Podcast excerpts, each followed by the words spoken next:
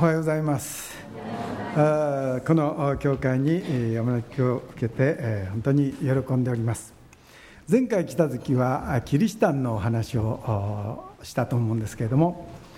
今日は献身の話というんですかね。私の証を交えてお話したいと思います。聖書列王記上の17章の一節からお読みしたいと思います。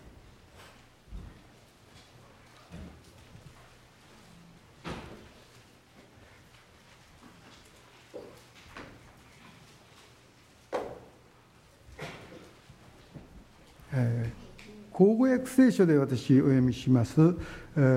列王記上17章1節から。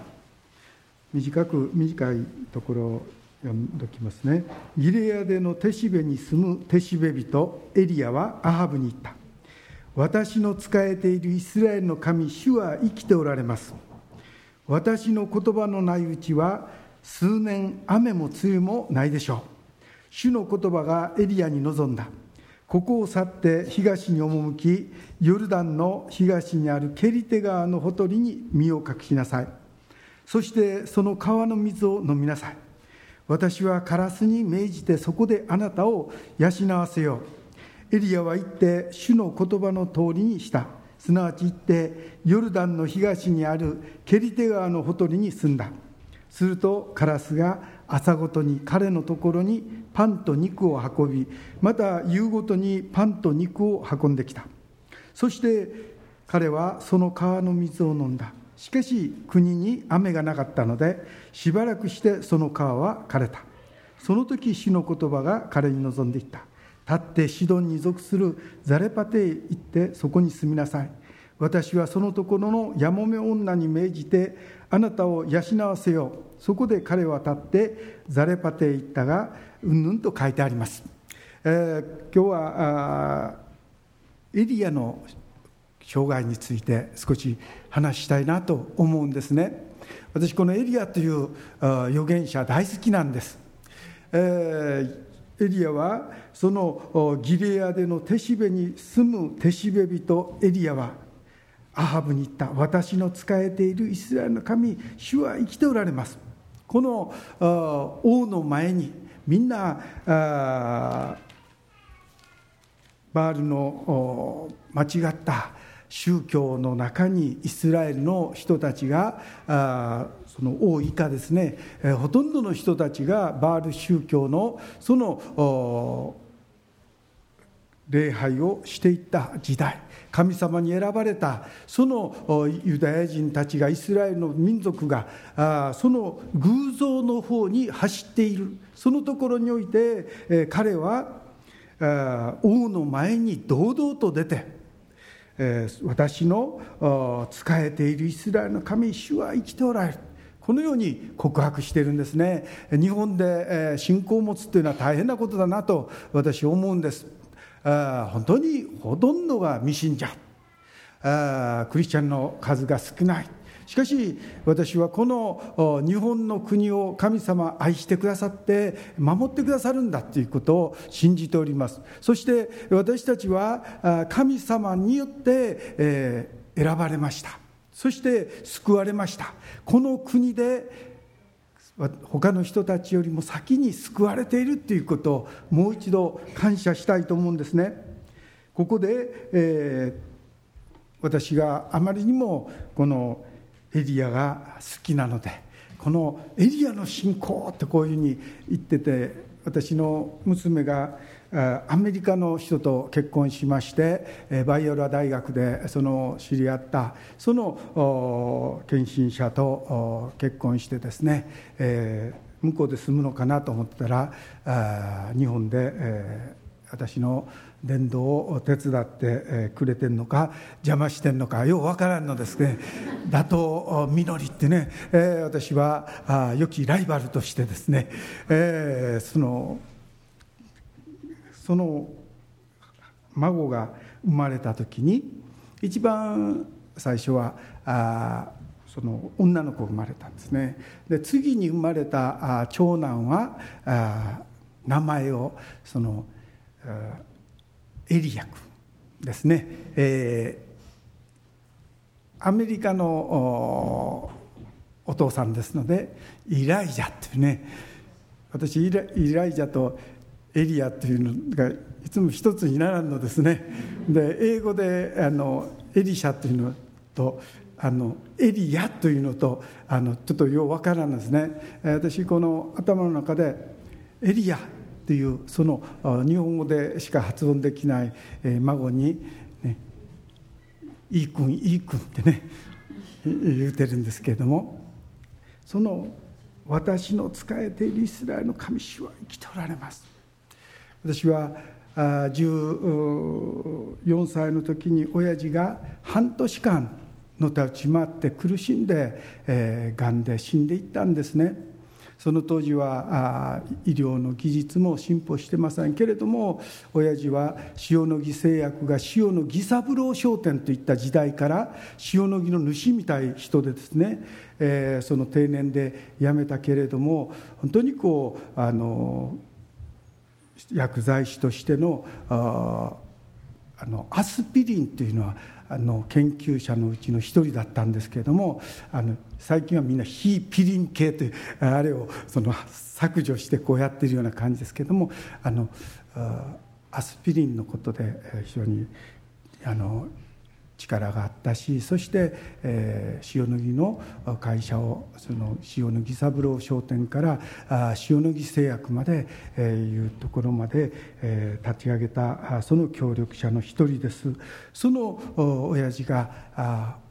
定年で千林のところで、えー、あの薬屋をしたんですでその流れの中で薬剤師会の理事長をやってたんですね。大英の1号店がやってきたちょうど。そして薬樋口と安売り合戦してもう大変な時に、えー、あの親父ががんでののたうち回って死んでいく姿を私14歳の時です。あの素晴らしい親父ですけれどもその健康に留意してた親父がそのがんで死んでいく姿見た時人間ってみんな死ぬんやどんなに健康を留意しても死ぬ時は死ぬんや。太く短く生きな損やっていうのはね変な確信を持って、え、くれたんですけれども。あけれどもね親父が死んだ時も私遊びに行ってて分からなかったんです。兄弟みんなあの戻ってきて仕事から戻ってきてですねその既得いう話聞いてみんな帰って私はどこにいてるか分からん。そしてみんなは揃ってるんですけれども一番近くにいた私がもうあの夕方ぐらいにあの戻ってくる途中にいつも行ってるその駄菓子屋いうんですかねちっちゃい時からこうずっといてたところに寄ってですね、えー、その時にそこの店のおばちゃんが「あんたお父さん死んでんてな」っていうね神殿ってな言うてえっていう感じね。でも急いで行ったら「今頃何何しとんねん」と怒られましたけどもね。けれども本当にこうその死んだ後も私がそういうふうな生活してた。その時にあの長男がその親父代わりになるんですね。昔の風習というのはね。親父が死んでその私と兄貴とは二重違うんです。5人兄弟の私末っ子なんですね。本来なら私昭和20年の7月3日。7月3日な。8月15日は戦争終わった日ですよね。いわゆるこれ国策で生まれてきた子なんですね。というのは運命を増やせよいわゆる戦争で男の人がどんどん死んでいく人口が減っていくそういうふうな国の盛り上げのために子供が必要なんだという。で40過ぎのあ過ぎてたおふくろがあ腹痛めて産んで兄貴は特攻隊の生き残りで、えー、その下の兄貴は特攻隊の生きで戻ってきたですねそのそしておふくろが私を抱いてる見て「その子どこの子?」言うて聞いたエピソードがあるんですね。あんたのあの弟やないかってね言うたそうですけれどもそういうふうな流れの中で、えー、親父が死んでいく姿そしてそのぐれてたんでその一番長男がも戻ってきて言うのは、ね、おふくろに言うんですね「ヒロ甘やかして育ったからこんなんなったんや」って言うてねおふくろに怒るんです。でおふくろはそっと私のところに来て「ヒロお兄ちゃんに見つからんようにタバコ吸うてやってね。ね。あの本当におふくろかわいそうやったってね。あの親父わ私の家親父亡くしたその悲しみにプラスアルファ一番末のこの私がグレとったっちゅうね。真面目にならんかって兄貴の怒んのも無理ないんです。青少年補導員してたんですね。ほんであの青少年補導員しててしかもあの本格的にそのちゃんとや団必要でなんか集まりがあって、えー、その青少年補導員になる人を探してたんですね。誰も決まらんので「はよ決まりゃええのにな」もう帰られへんなと。でわしするわ言うたあの青少年補導員ですからね。で兄貴のプライドを傷つけてるからあのおふくろに当たるんですね。で私その時に直接私に言うたらええのにね。兄ちゃんそのおふくろを泣かしておふくろ流してるのはどっちかなって思いながら人間ってねでぐれてても人間って勝手なもんですよ。一緒に悪いことしてる連中見ながらね俺こんなやつと一緒にされてたまるかっていう変な気持ちね。で真面目になれよ真面目になれよ言われてもね私あの一番真面目になりたいのは自分やって。そうですよね。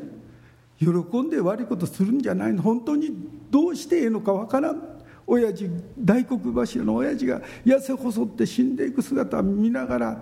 これから薬やできないね。あの薬剤師のいない薬屋なんて存在しないんですよ。そしたら私学校行かしてもらえんのやろかとかこれから生活どうなるんやろうかとかそんなことばっかりこう考えてくるともう中学校2年生の私にとっては重荷でありすぎるんですね。でそういうふうな生活を毎日続けておりました。そして中学高校1年生の夏休みあの千葉市の繁華街のところテント張ってたんですね。で宣教師がアコーディオンを弾いて正しんぜをどんどんとこう私その時に外人珍しいって中入っていったんです。そしたらメッセージが終わった時その時にあその時ここは私の来るとこちゃうと思ったんですね。賛美歌歌いあのその説教を聞く時にここ私の来るとこ違う。薬屋の息子だったんでですね。これは信者を勧誘する集いや、ね、キリスト教のええこと言うて当たり前やんかって私の頭ではね。ええでええで言って信者増やすんやろうなと思ってたの。ほんでもう終わったはい終わらんかなと終わって帰ろうと思ったら横に座ってた方が「教会は初めてですか?」って聞くんですね。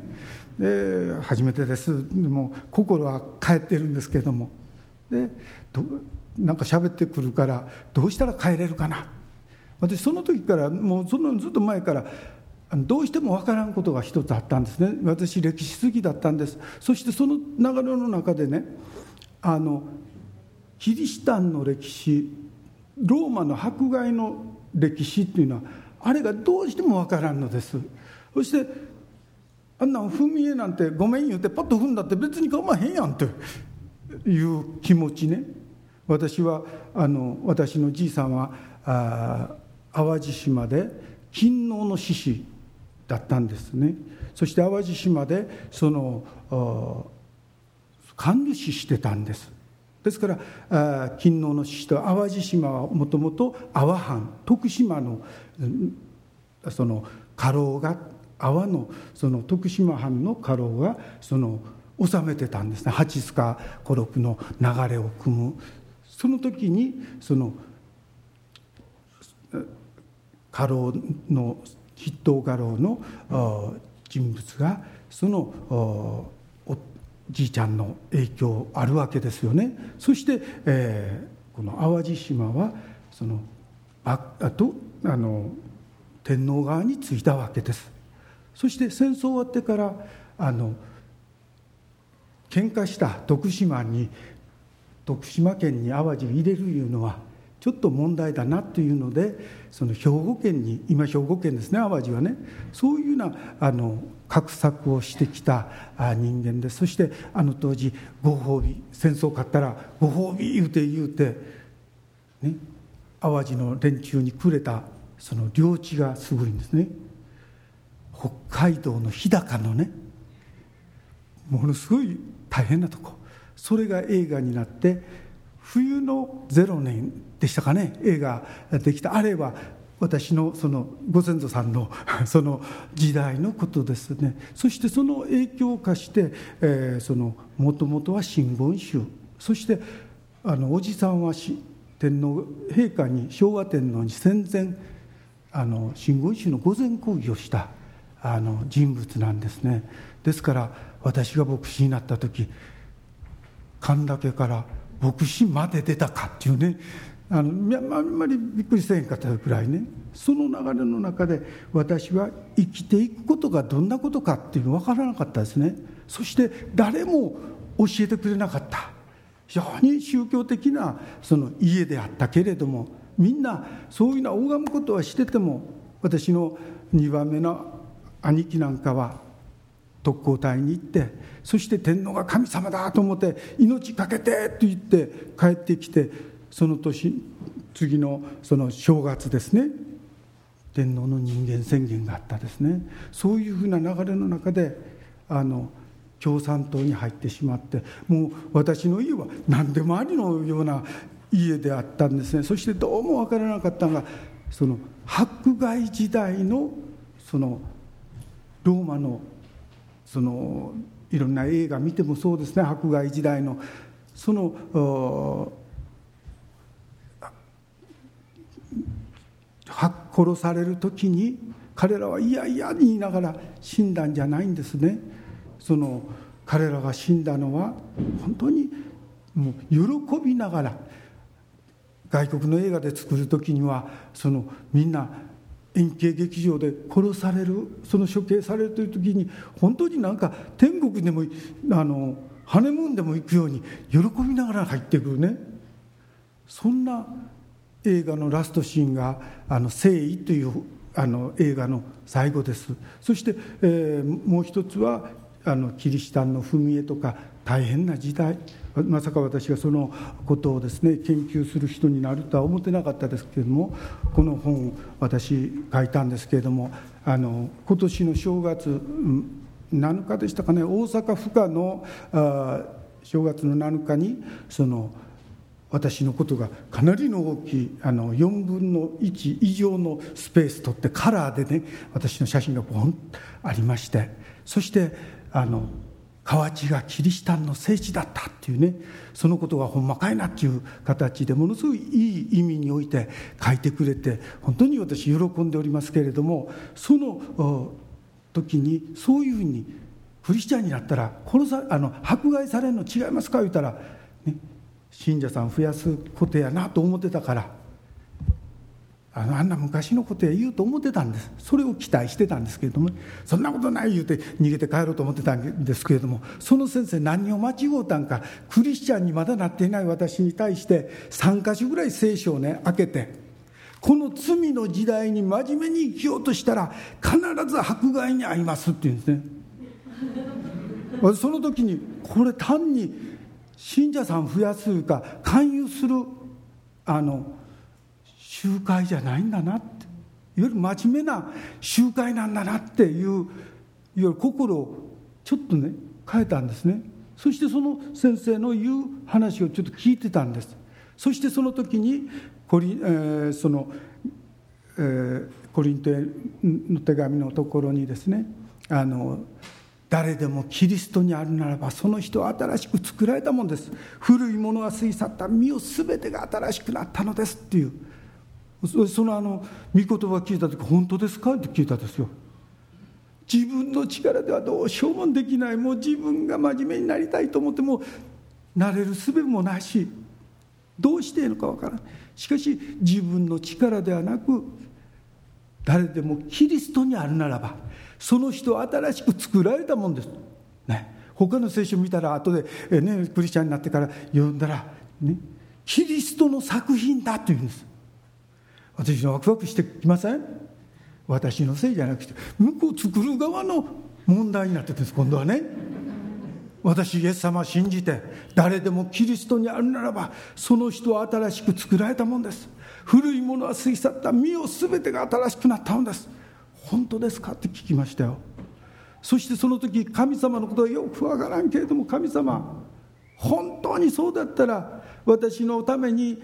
そのおふくろが亡き兄貴が怒りそして私ももうどうしていいのかわからないぐらい親父の死を悲しんでるのはその他の兄弟やそのおふくろだけ違う。私も同じけれども自分がどのように振る舞っていいのかわからない、ね、ごまかしてごまかして生きてる。けれども本当の生き方神様私にはもう何にもできませんけれども神様が新しく作ってくださるんですね。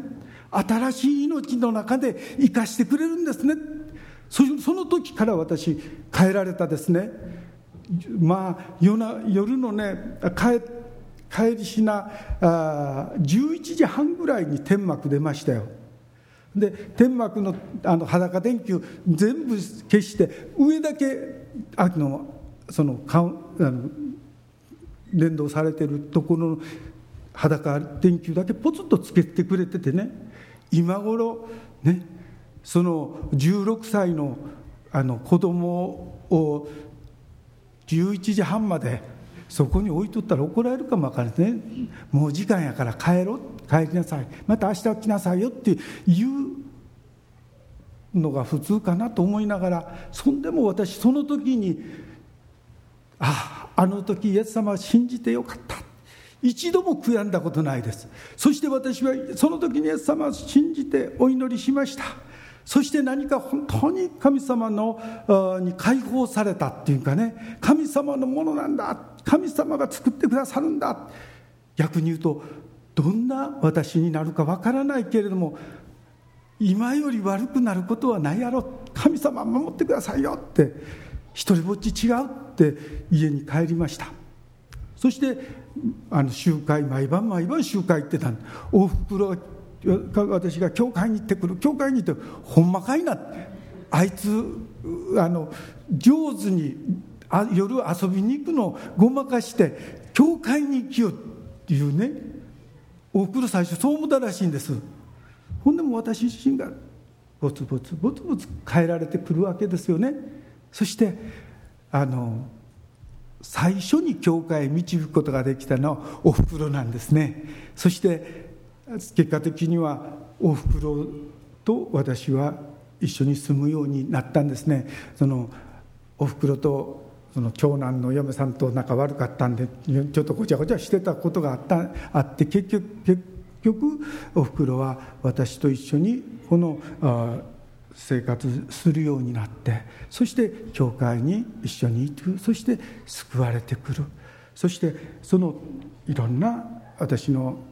あの2番目の共産党に入ってた兄貴も3年前ぐらいですかね、えー、死んであの死ぬ少し前にヒロに全部してもらえこれからヒロに相談して、えー、私とこの家生きていけよっていうねその遺言残してそして私五島列島でキリシタンのこと調べに行ってた時に飛行機で急いで帰りました。けれどもあその兄貴に、えー、その入院してこう病気やってずっとこう見舞いに行って「兄ちゃん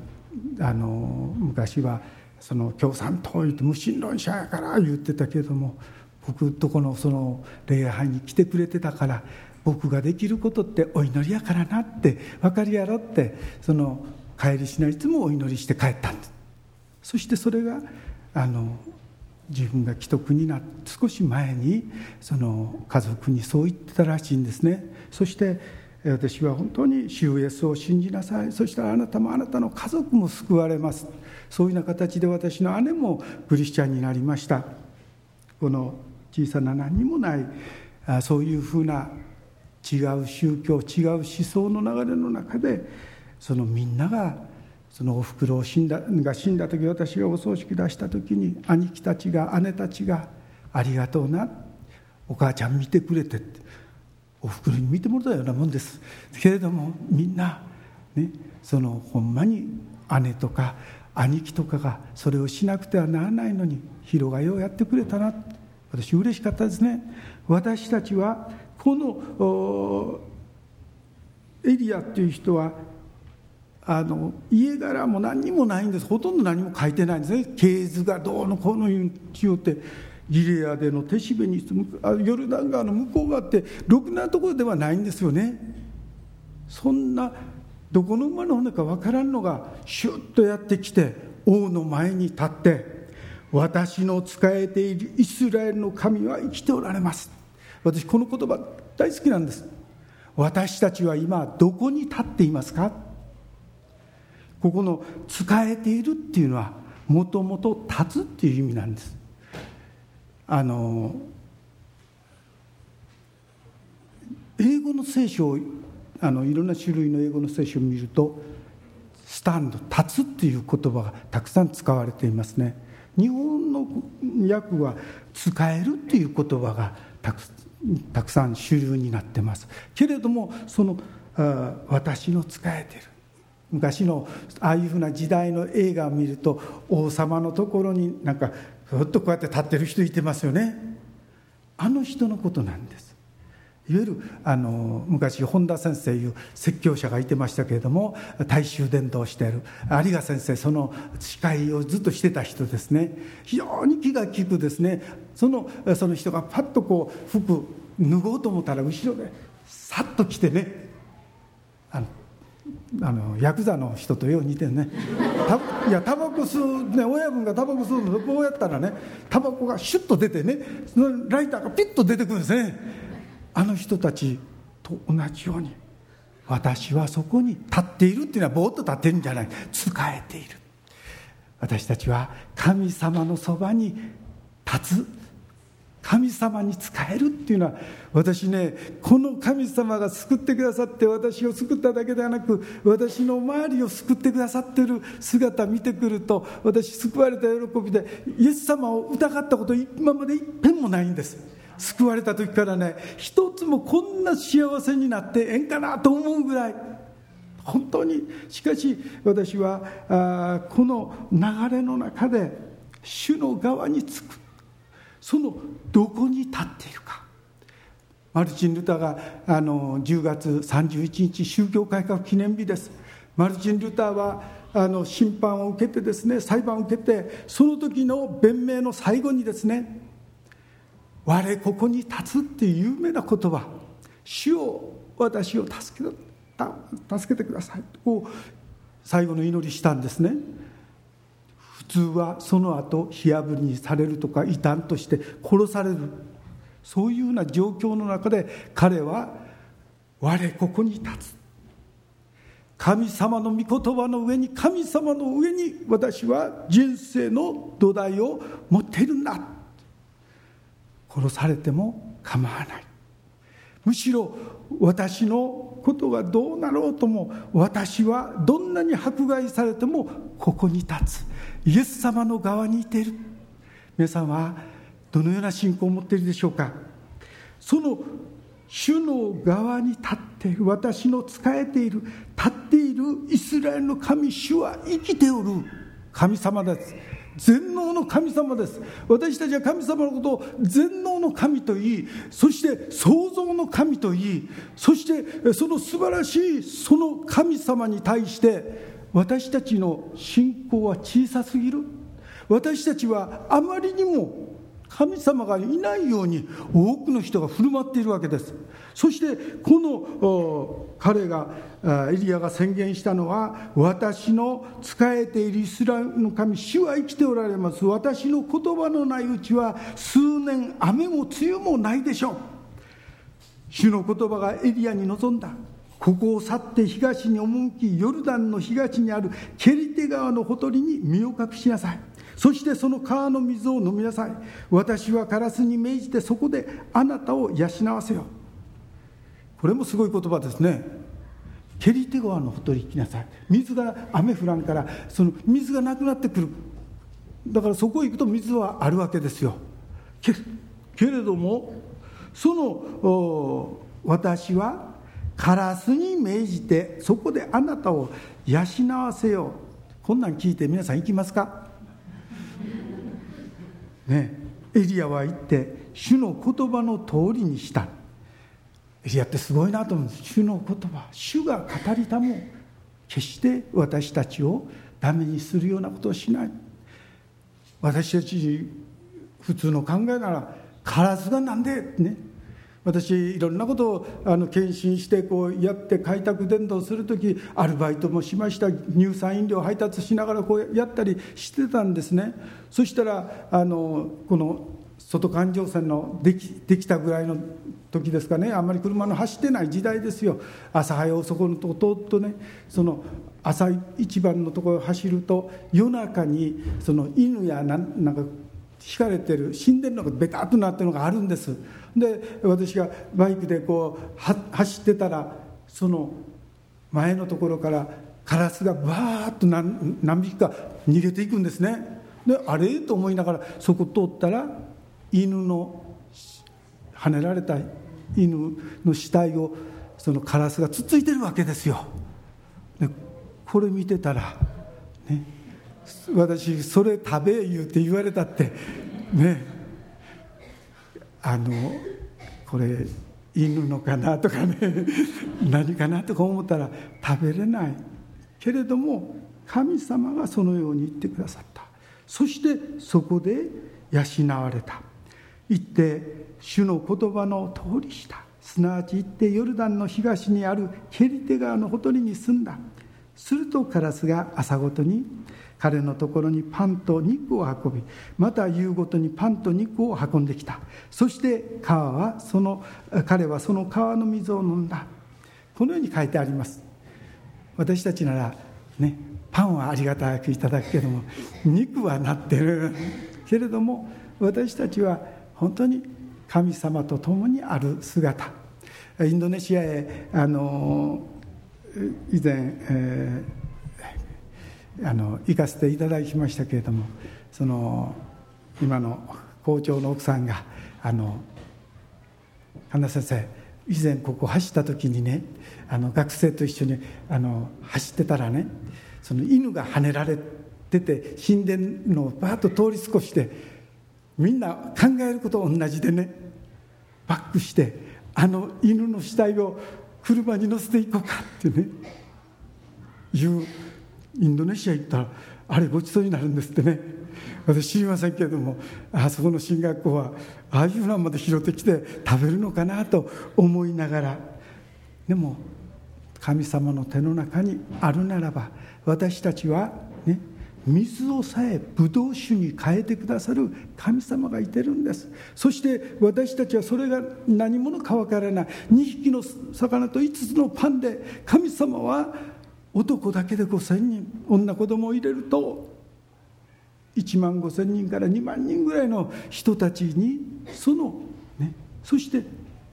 もったいないからちゃんと残りを集めなさいと。12の籠にいっぱいになった。神様は私たちの頭では考えることのできないもっと素晴らしいことを約束してくださっている。そして私は神様が主が来られる時に至るまで主の死を告げ知らせるんだというその神様の御声を聞いて私はあの生産式の時に読まれた御言葉が私に語られた御言葉としてこのパンを食しこの杯を飲むことに主が来られる時に至るまで主の死を十字架の福音をお前を救った。このイエス様の恵みを人々に語れっていうそのことを示されてですね私は献身しました。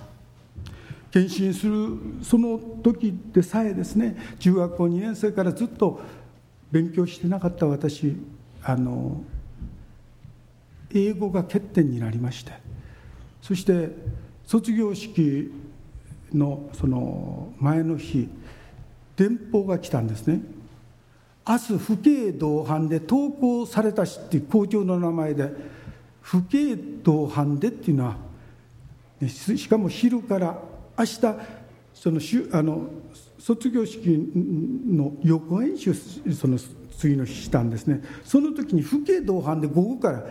夜午前中だけその練習したらもう帰るわけです。その帰った後生徒のおらへん時に親連れて学校に来いっていうことはもうああやっぱりそうやなと思いながらその時おふくろもねあの森口の方から大阪駅のところで乗り換えて行くんですけれどもそこでその阪急の食堂に入ってね「あのヒロ何でも好きなん食べてええで」って言うてくれたの。あの時に私ね「お母ちゃん何でもええ」っ ておふくろもまた私が楽だ言うたら落ち込むやまたくれたら困るからあるかな。そのおふくろにとったらね何でも食べよってね。私があの倒れると思な、ね、落ち込むと思って。私も何でもいいいつもやったら絶対ビフテキとか言うてたんだけれども本当に学校行ったら名前書いてあるんです。何人かの名前書いてありました。でその名前のところチョークでシュッ線引っ張ってあったんですね。私のところだけ線入ってないんです。皆さんそんな時どう思います？私だけが落第や。わざわざ連れてこられたんですから私だけが落第やと思ってたら担任が「お前のためにな。双葉の徹夜の職員会議開いてな。この線引っ張ったのは全部決まあの落第決まった人間や」って。で私なんかほっと希望が出てきてね。お前のために二晩続けの徹夜の職員会議やったけどまだ決まってへんねと。英語の先生のところへ「お前ちょっと行ってこい」って。ほんで行ってきたら「あのお前な工業高校やからな卒業さしてもあの別に困れへんねん」と「そやけれどもな」お前行くとこ進学校やろって言うんですね。で進学校で英語使わんわけないでって。で私は英語の教師としてあのかっこ悪いやんかと。英語使わんとこの就職するなら高校卒業ぐらいで英語使うことまずないから卒業させても構わへんねんけれどもわしのその立場がなとかいう話しながらなんか非常にこうあのようわからん話してくれたんですけれどもでその時にねあの「お前中学校2年生の実力ないもんな」言うて言うんですね。でこれ私も認めるところなんです。高校時代にその先生にあのなんか dictionary って出てきたんです。で「先生 dictionary って何ですか?」言うて聞いたんです。その授業中ね。ほんならえっと辞書指さしたんです。あ辞書引けいうことやなと思って一生懸命開いたら今笑ってくださった方はあその当時の私よりずっとあのね素晴らしい人だったと思うんですけれども、ね。開いて辞書と書いてあるのを見てびっくりしましたよね。あの時から顔はこうなって本当にそういうふうなぐらいの勉強を中学校2年生から3年あの高校の1年までしてないんですよね。で今更言うたってできようがないいうでもお情けでねあの卒業させてで条件付きはそのこれから英語の勉強するっていう条件でね私今その私の娘婿があのアメリカ人ですから、ね、その今ちゃんと週一遍個人レッスンを受けてるんですよ。その割に全然成長しないんですけれどもあの本当に、えー、その高校の先生と約束したことをいまだにあの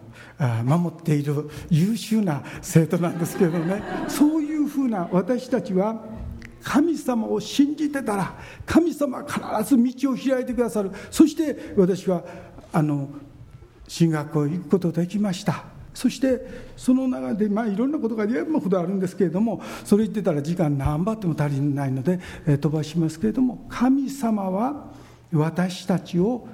選んでくださって主の働きをするために召してくださいました。主が来られる時に至るまで主の死を告げ知らせるんだ。みんなが「マラナタ我らの死を浸りません」とこう喜んであの言葉みんな好きですよ。私はあの言葉あんまり好き違うんです。というのは私みたい人間がいてるよって。いわゆる主が福音を聞かないまんま。私たちが福音を伝えないまんま来たら私たちは救われるかも分かりません、ね、救われることでしょう。けれども私たちが救われたでも他の人たちは本当に裁きを受けることを考えた時私は喜んでおれないんだってね。聖書を読むとその血の責任はクリスチャンから求めるよ。あなた方から求めるよって書いてあるんですね。その時に彼らのその責任まで私たちに来たら困る。私たちはこんな私のようなもの、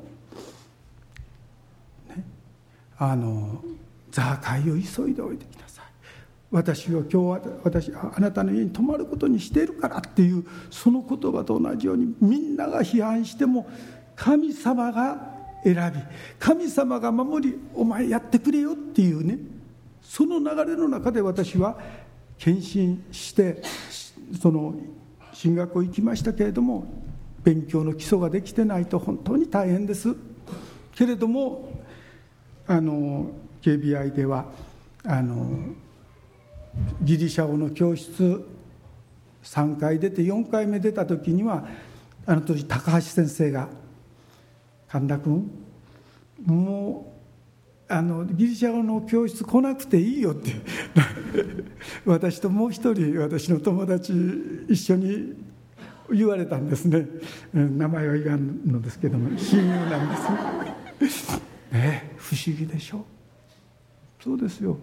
私は本当にその時に一生懸命日本語でから何回も何回ももうギリシャ語わからんでも英語わからんでも聖書をもういっぱい読んとこう何回も何回も読もう。そして原文の意味が分かるためには聖書のいろんな訳をこう持ってやろうって。私はそういうような思いでなんとか福音を伝えたい。そして福音を本当に知って伝道したチラシ配った伝道したじゃなくして本当に天国行ってほしい。イエス様によって命いただいてほしい。私はブドウの木あなた方その枝です。キリストの命に結び合うことが救いなんですよ。私たちは安易な考えで。そして、えー、進学校の時にね警備員の時にあの兜山の麓から私のテリトリーの河内の方が見えてくるわけですよね。で生駒山から私のビジョンはスピーカーをザーッと置いてね。そしてロボ伝道するんやってね。山の上にね生駒連山にザーッとあのスピーカーを置いて「神様は!」って言って伝道するんやって言ってねまた道本先生なんですけどまた大風呂敷広げたらってこう言われてたんですけれどもね私あの金峰殿10月13日に、えー、111213ですかね40周年の記念のお祝いしたんです。そして本当に素晴らしい集会になりましたけれどもそこの副実行委員長をずっとさせていただいてるんですね。私不思議だな小さな教会の小さな牧師が公のところでそして、えー、また次の日曜日の朝4時半起きれる人があったら起きてくださったら朝日放送ラジオから私の声が聞こえてきます。そしてねあの神様の言言われたようにその私の住んでいる飯盛山の上に FM 大阪のあのアンテナが立ってる。そこからあのよあ50分番組をね。野崎のその観音の謎こういうような本を私書いたのでねその形でその50分の放送をあのその録音してねその当時デジタル放送が始まってたんです。NHK が一番いい音質ででその音質があまりにももったいないから東京と大阪のその FM ではその放送を流そうっていうのでねそれこそあの夢が実現したなと思いながら神様ってすごいですよ。そのカラスがね運んでくるんです。私あのいろんな人と交わりを持つことができこんな人たちがバックアップしてくれる。こんな人たちがクリスチャン以上にね一般の人たちが良き働きをする時みんなあ私たちの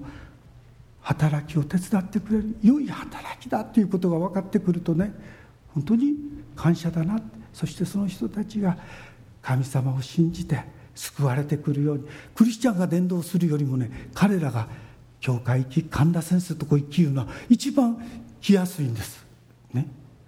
私がおいでいったらあまた牧師のあの名詞の一番嫌われるんですね。クリスチャンにさせられるっていう。その流れの中で私たちは神様の手の中で生かされた時どんなに素晴らしいこと今日見たんですけれどもこれあのアマゾンのところでね出版されてからあの3年間ぐらいは23年あのキリシタンの項目で検索するとあ遠藤周作を抑えてずっと1位をキープしてたんです。けれどもね最近あの大分をしてそれも同じページの中の一番最後に今日出て出てました。あのけどもほとんどずっと3位ぐらい今年の正月は3位ぐらい続けてるんですね。あの私本当にこう嬉しいなと思いながら検索してはニコッとねでもあのあとなんか電子辞書電子ブックいうんですかね。本が出てただのがぎょうさん出てきてるんです。それが上位を占めてきたら私の子ずっとずっと押してきてるんですね、えー、そういうふうな流れを見ながら本当にいろんな顔を与えてくださってこんな私がギリシャ語の教室を掘り出されそして、えー、その音楽の先生は明日卒業式という前の日一生懸命こう教えてくれてるけども一人だけ音程が合わんのがいてる大体わかるでしょ？他のあの僕の同級生、えー、道本先生にしても二宮先生にしても本当に声のきれいな上手に歌う人です。私だけがなんか合わんのね。で、えー、音楽の先生が最後にね神田兄弟。明日の卒業式口は開けててもええけれども音は出すなよ。音っていう表現使われた時に私もガクッねまああのそれが合うてるやろなと思いながらそして卒業のあの理事面接の時にその高橋先生が神田兄弟はもう真面目になるもうあもうもう真面目になるかなと思ってずっと見てきたけども最後まで真面目にならんかったなあ言うて言われたんですね。あの先生北海道で生まれてその東北のああの北陸のあの厳しいねお寺の関係でこうやってるからピシッとした人でしょ？きっちりして。私ねあの大阪の商売人の子として大きなってるからねその先生のような真面目いうのは僕おそらく一生かけてもならんでしょうっていう返答したこと今でも覚えてますよ。そして、えー、私自身音楽はできん。そして、えー、真面目でない。説教学の点数一番ええ点数いただいたんやけれどもその長谷川先生というのは最後に「私の説教した後一番ええ点数つけてくれてるんでものすごいええ評価みんなの前でしてくれるかなと思ったら神田兄弟は話は上手だけれども話の内容がないってね。なんかペテン師か詐欺師の世界へ私をいざなってくださったような感じで。私ものすごいショックでしたよ。これねその逆突然で下手やけれども本当に深い内容のある話してくれたなって言うたらものすごい嬉しいけれどもほんまにしゃべんのは上手やけれども内容がないってね。その時からずっと昼の時にはあのその先生来た時には必ず食事の時その先生の横へ来て「何を勉強したらいいんですか?」逆に言うとその内側をパッと見抜ける先生がいてることのすごさ。私は自分自身が本当に神様の役に立ちたいんです。表向きだけじゃなくして本当の福音を伝えたいんです。その時にその先生そのいろいろアドバイスしてくれました。そして私は本当に自分が何にもできないものである。けれども卒業してね、進学校にいてる時の方が楽ですよ。外へ出たら誰も、ね、先生と言われたら誰も言わないんです表表だってね表でもねその流れの中で私は神様の前に「こんなんで私を選んだんですか?」ってあの先生のように英語ができこの先生のように本当に音楽ができあの先生のように留学して私何にもないじゃないですか何ができるんですかってその時に一人の牧師が私に韓国に断食祈祷行くから一緒に行かないかってね。で本当にこう何か新しいあのものを見出そうと思って韓国に行ったんです。そしてその時にね韓国で断食祈祷したんです。で聖書と聖火を持ってあの座布団を持って森の中に出て行ってお祈りしに行ったんです。そしたらね森の中でカケスいう鳥だったと思うんですけれどもその格好が最初泣いてるんですね。格好格好って泣くんです。で「かっこかっこ」言うて韓国の人に言うたって分からんですね「ポックポック」言うらしいんです。であの私かっこのあれ声聞いてうっとりしてね祈るの忘れてで森に「かっこかっ」てもだまこだましするんかとうっとりしてお祈りするのも忘れてたんですね。なんて綺麗な声だだろうと思ってたら一匹あの黒いねそしてここだけ白いその鳩よりも大きく同じぐらいかなそのカラスよりも小さいぐらいのあの鳥がいてたんです。黒でね。あのここは白ででそれ鳥がねシューッと私のすぐ目の前にペアッと降りてきてでこっち向いてね「でけでけでっけ」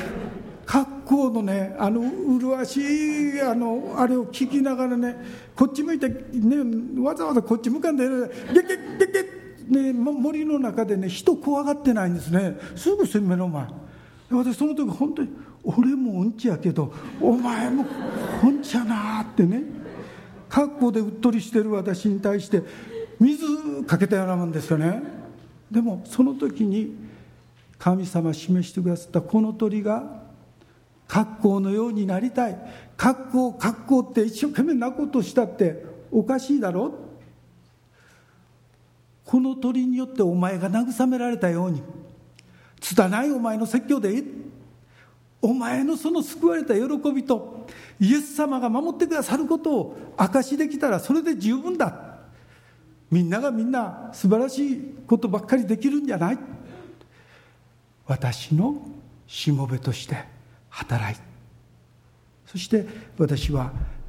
たくさんの人たちに福音を伝えたいというビジョンがありました。けれども開拓したら野崎の教会に来るのは普通の人誰も来ない。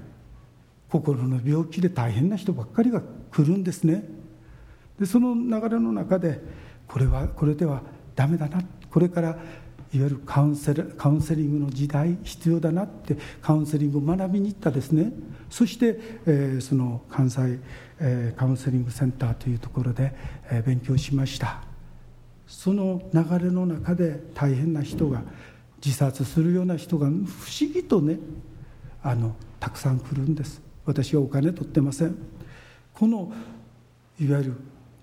最も素晴らしい最も貴重な金を値段つけられない働きしてるんですよ。それが、ね、1時間なんぼとかいう金額の問題じゃない。お金なんていりませんよって。ね。私はあなたが治ってくれることが最初はねそういうふうな流れの中で来る人を見てたら、ね、3人受け持つと大変なんです。私はその1時間大終わりっていうような違うんです。治ってもらわんと私困るんです。お金取ってへんから治るまでずっと面倒見なあかんわけですからね。ちょっとでも治ってほしいんです。そして3人いてるとこっちまでしんどいんです。4人いてるとこっちまで病気になりそうなんですね。本当にねあんまり近づきすぎたらしんどくなるです。けれどもその人がもう本当に自殺未遂してほっといたら死ぬっていうような時にほったらかしできないんですね。ほんで不思議と神様はずっとこうあの順調にいってて少し傲慢になったんですかね。私は一人もあの自殺者が出なかったことを本当に誇りに思って今でも嬉しかったですね。けれどもある時に一人自殺したんです。私ねその2週間ぐらい泣き通しだったですよ。もうそのカウンセリングがせえへんっていうねものすごいショック受けてちょうどあの私の娘が看護学校に行っててしかも精神科のあの看護学校に行ってたんですね。小坂病院というところの看護学校行ってて。そして私のそばにいて慰めてくれる、娘に慰めてもらうようなあ人間なったらあかんなとか思いながらもそんでも一生懸命こうその時にあのそれをもうしたくないより怖いっていうぐらいの気持ちでねその時またよその牧師さんわざわざ連れてくるんですわ。神田先生ね自殺未遂なんかもしてる人ですけれども面倒見てくれませんかって。で死なんといてやいうなんかそのカウンセリングにしたら変なカウンセリング私もね本当にそのもうしたくないと思ってた時にやっぱり目の前にそういうふうな人がいてるとほっとけない。そして神様の前に祈ったことあるんですね。神様主が来られる時に至るまで主の死を十字架の福音をたくさんの人に伝えたいっていう私の願いと今やってることはみんなから見捨てられて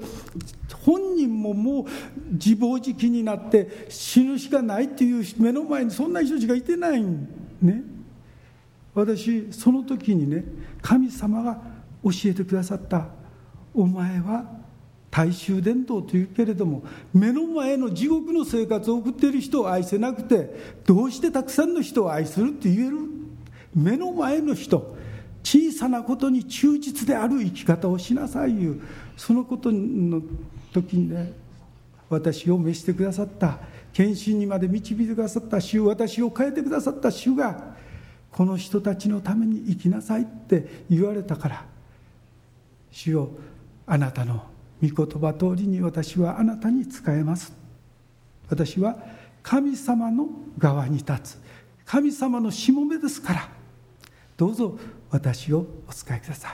守っててくださいよっていうね。その流れの中で今来ております。しかし不思議とあの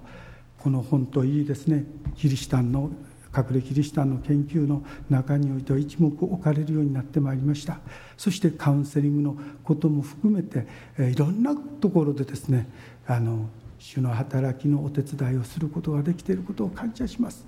私はダメだという人なんて一人もいないんです。神様から見ると本当にあなたのことを思っていてくださいます。イエス様は言われました。私がカウンセリングしているそのあの共産主義者のねもう70年安保の時の大きなセプトのリーダーまでした人です。その人が挫折して病気になって私のところにやってきてでしばらくするとね神田先生私は神様信じません言うて言うんでね。で私その時にね私あんたに神様の話したかって。これが私のすごいとこですね。牧師としてずっとカウンセリングしてる人に一言も神様の話してない、ね、私したかって。だからあなたが否定する神様は私の信じてる神様と違うやろって。私言ってないんだからそれ否定しようないだろって。彼ポカーンとしながらそれもそうやなっていうね。でその時に